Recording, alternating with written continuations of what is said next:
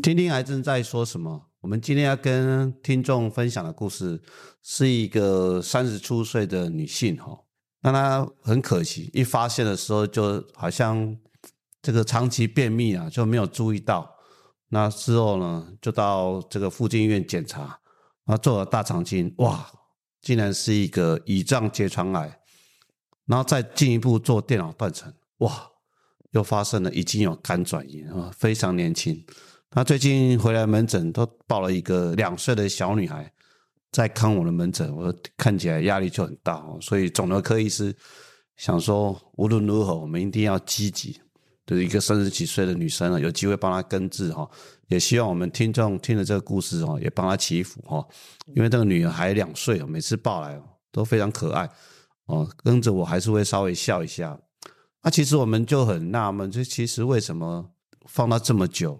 才来看医师哈，有些时候就是因为年轻人不太注意哈，那有病人有长期便秘的习惯，所以没有注意到，其实他的大便习惯已经变得更严重，那粪便其实有变细，所以也不要因为自己太年轻就忘记注意到身体哦。我们最近有名人因为是大肠癌死亡的，我们听众一定要非常关心自己的排便习惯与粪便。那其实大家都知道，最近比较流行的，就是所谓 AI 人工智慧 Chat GPT 哈。那身为肿瘤科医师，也在想说，那未来我改不逃路没了哈，会不会失业？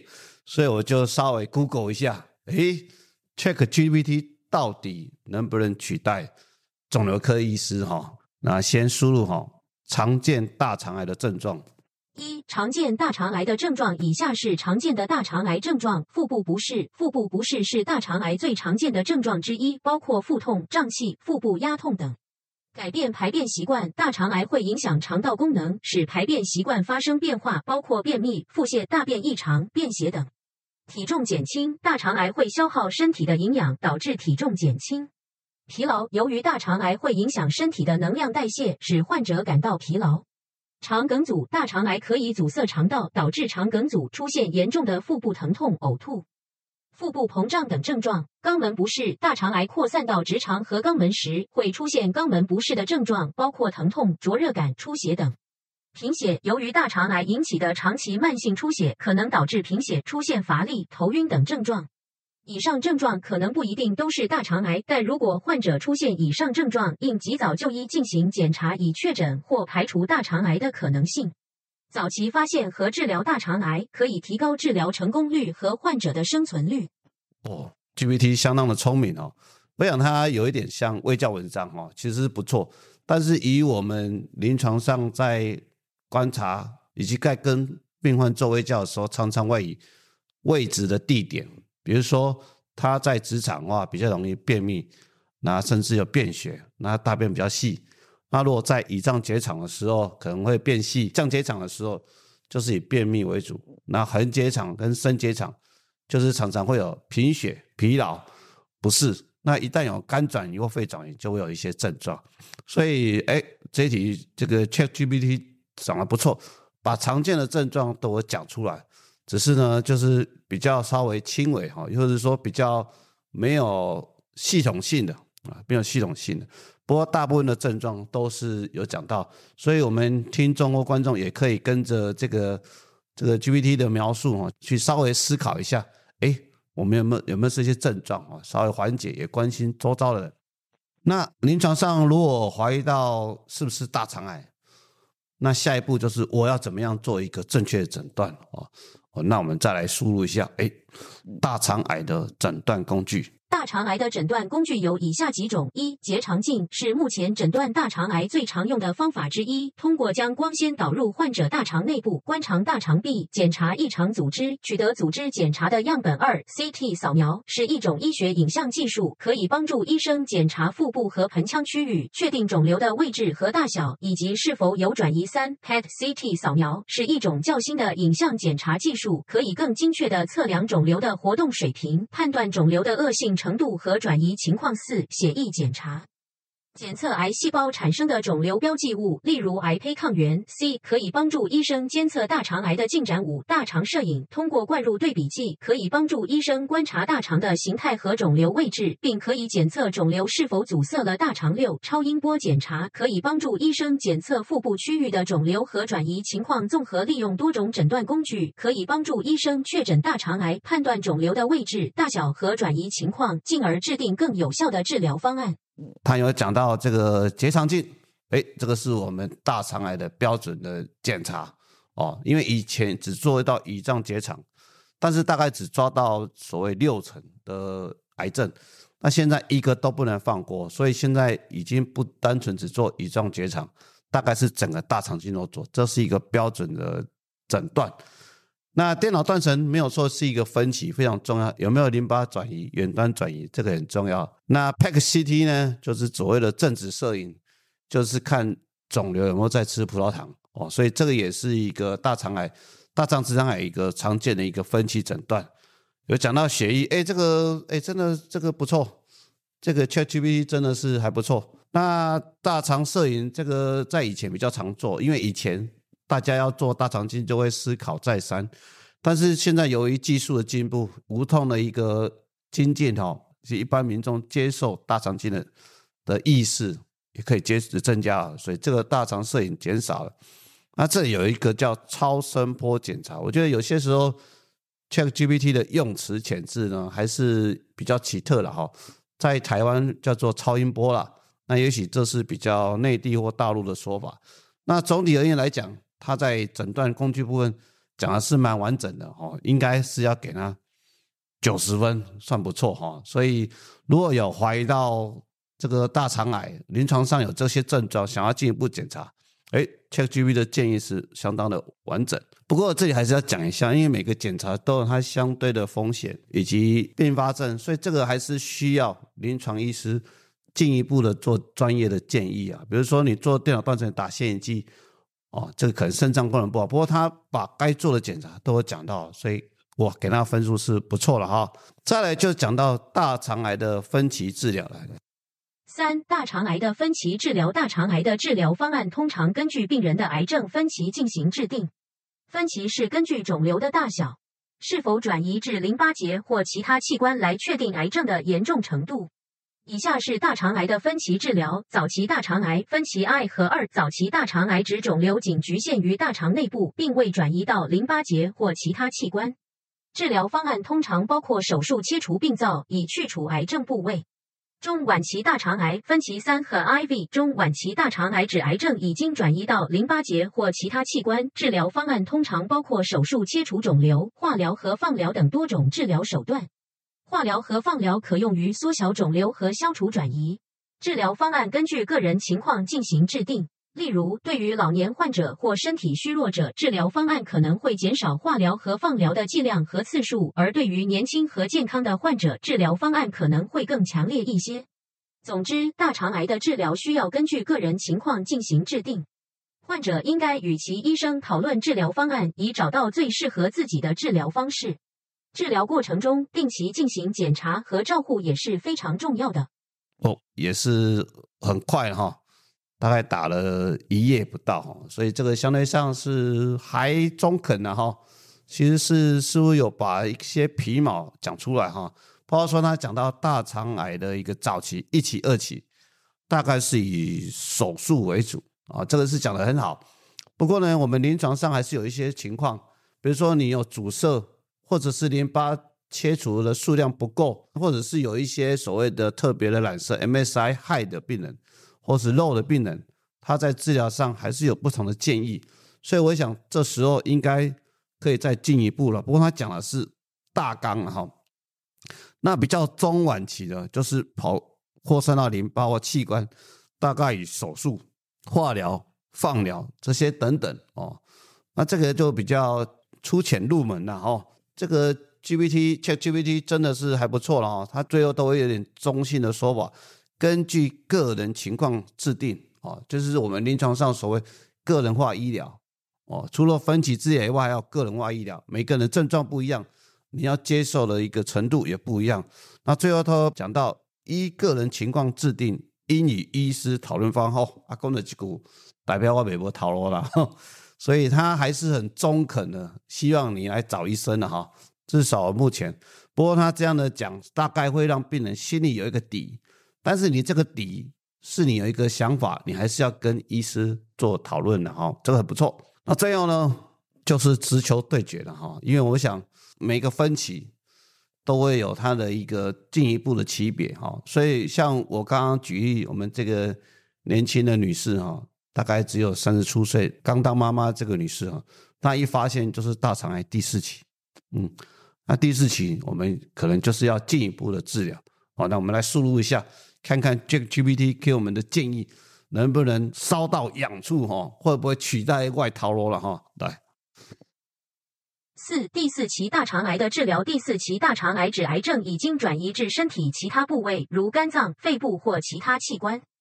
治疗第四期大肠癌的主要目的是延长患者的生存期和缓解症状。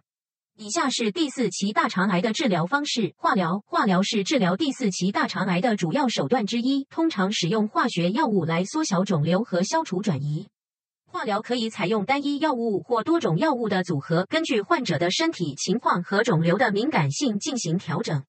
靶向治疗，靶向治疗是针对肿瘤细胞表面的分子进行的治疗，通过抑制肿瘤细胞的生长和分裂，达到缩小肿瘤和消除转移的目的。靶向治疗的药物可以单独使用或与化疗组合使用。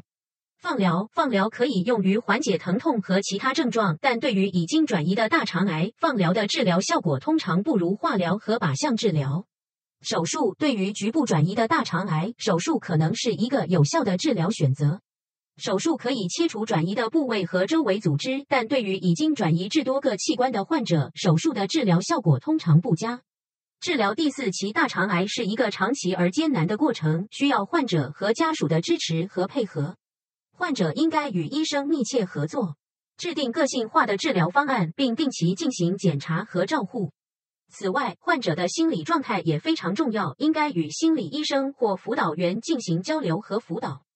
他有讲到几类了哈，一个是化疗，当然化疗有分好多种哈，多久啊？这个是主要手段，没有错了啊。第四期主要是以化疗为主。那这里有讲到第二个是靶向治疗，这个我到。在台湾倒是很少听过这个名词，这也许是刚刚讲的大陆或内地的术语。我们台湾叫标靶治疗啦。那接下来讲到放疗跟手术，没有错。不过他最后一句话讲的不错，哦治疗第四期大肠癌是一个长期且艰难的过程，需要患者与家属的支持跟配合，应该跟医师密切合作，制定。个性化，这里讲的个性化，我们台湾叫个人化，个人化哦，个人化医疗啊，并定期检查以及照护。我那这里特别讲到，患者的心理状况也很重要，应该跟心理医师或辅导员进行交流跟辅导。癌症治疗本来就是一个长期抗战哦，那很多病人一开始在离癌都有很多心情 emoji 可能会有一些冲突。那这时候除了家人陪伴、医疗支持，那适当的寻求一些心理的支持也是很很不错的哈。包括说病友团队也是很棒哦，所以这里这里建议是可以的，可以的，只是特别把它拉出来，他也是蛮人性的哈。他很在乎你的 emoji 啊，他很在乎你的情绪，会不会因为你是第四期你就沮丧不想治疗？我这样就不好了啊。大概都我讲到了，给那个七十分。那我想这个个人化医疗其实还是。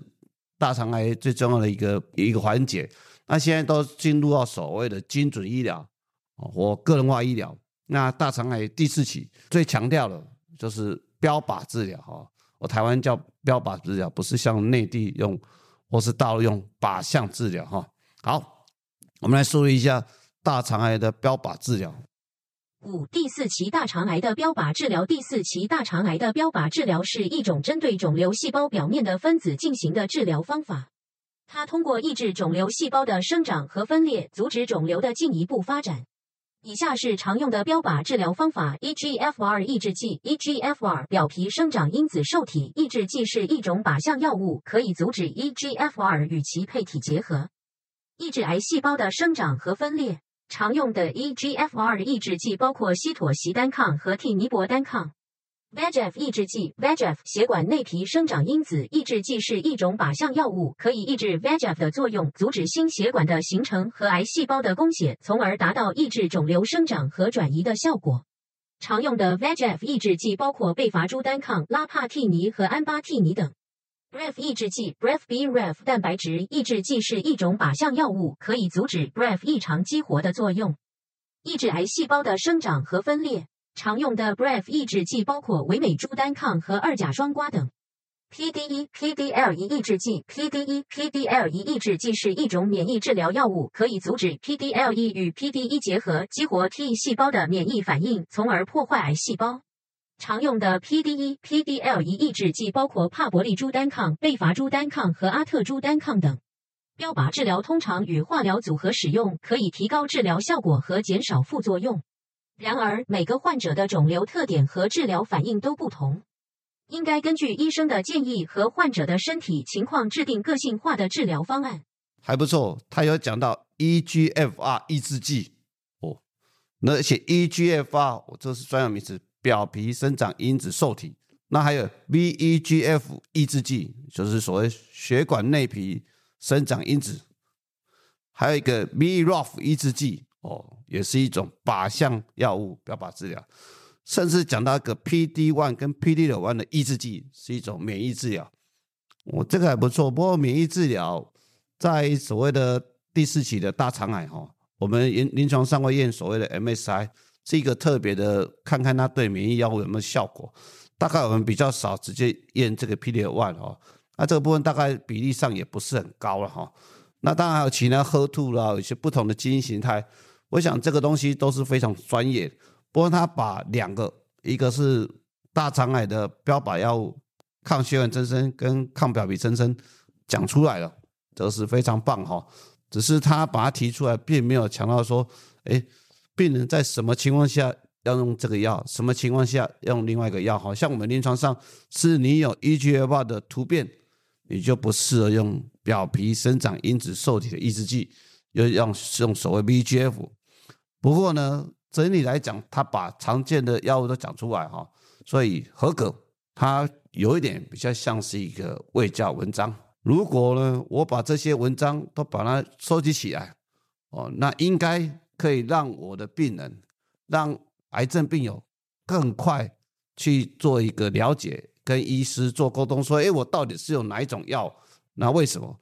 所以这个是一个不错的一个卫教工具啊，所以通篇下来就是华北波套路了。但是呢，我可以用这个武器来让更多的病友很快的去理解啊，遗书到这类攻杀啊。OK，所以今天这个算是一个小试验了哈。ChatGPT 依照我病人的一个临床情况，那使用的 ChatGPT 去了解。那其实我们也是鼓励病友啊，当离亚的时候，你要试着去寻求资源，试着去了解你大概什么样的治疗对你是比较有效的。那你自己也试看看，那把这个东西呢，哦，不要想要变成影响治疗，但是变成一个卫教文章或是一个沟通工具，来了解医师会使用的药物是怎么样。那相信对医病关系或对病人的一个治疗会有更大的帮忙哈。那最后呢，还是回到我们原来的病人哈。就是希望说他能够得到一个好的控制。那如果各位听众或观众对于 ChatGPT 有什么样的意见，或是有什么想法，也欢迎在底下留言哦。那让我们一起做个沟通。谢谢各位的收听，我们听听癌症说什么，下次见，拜拜。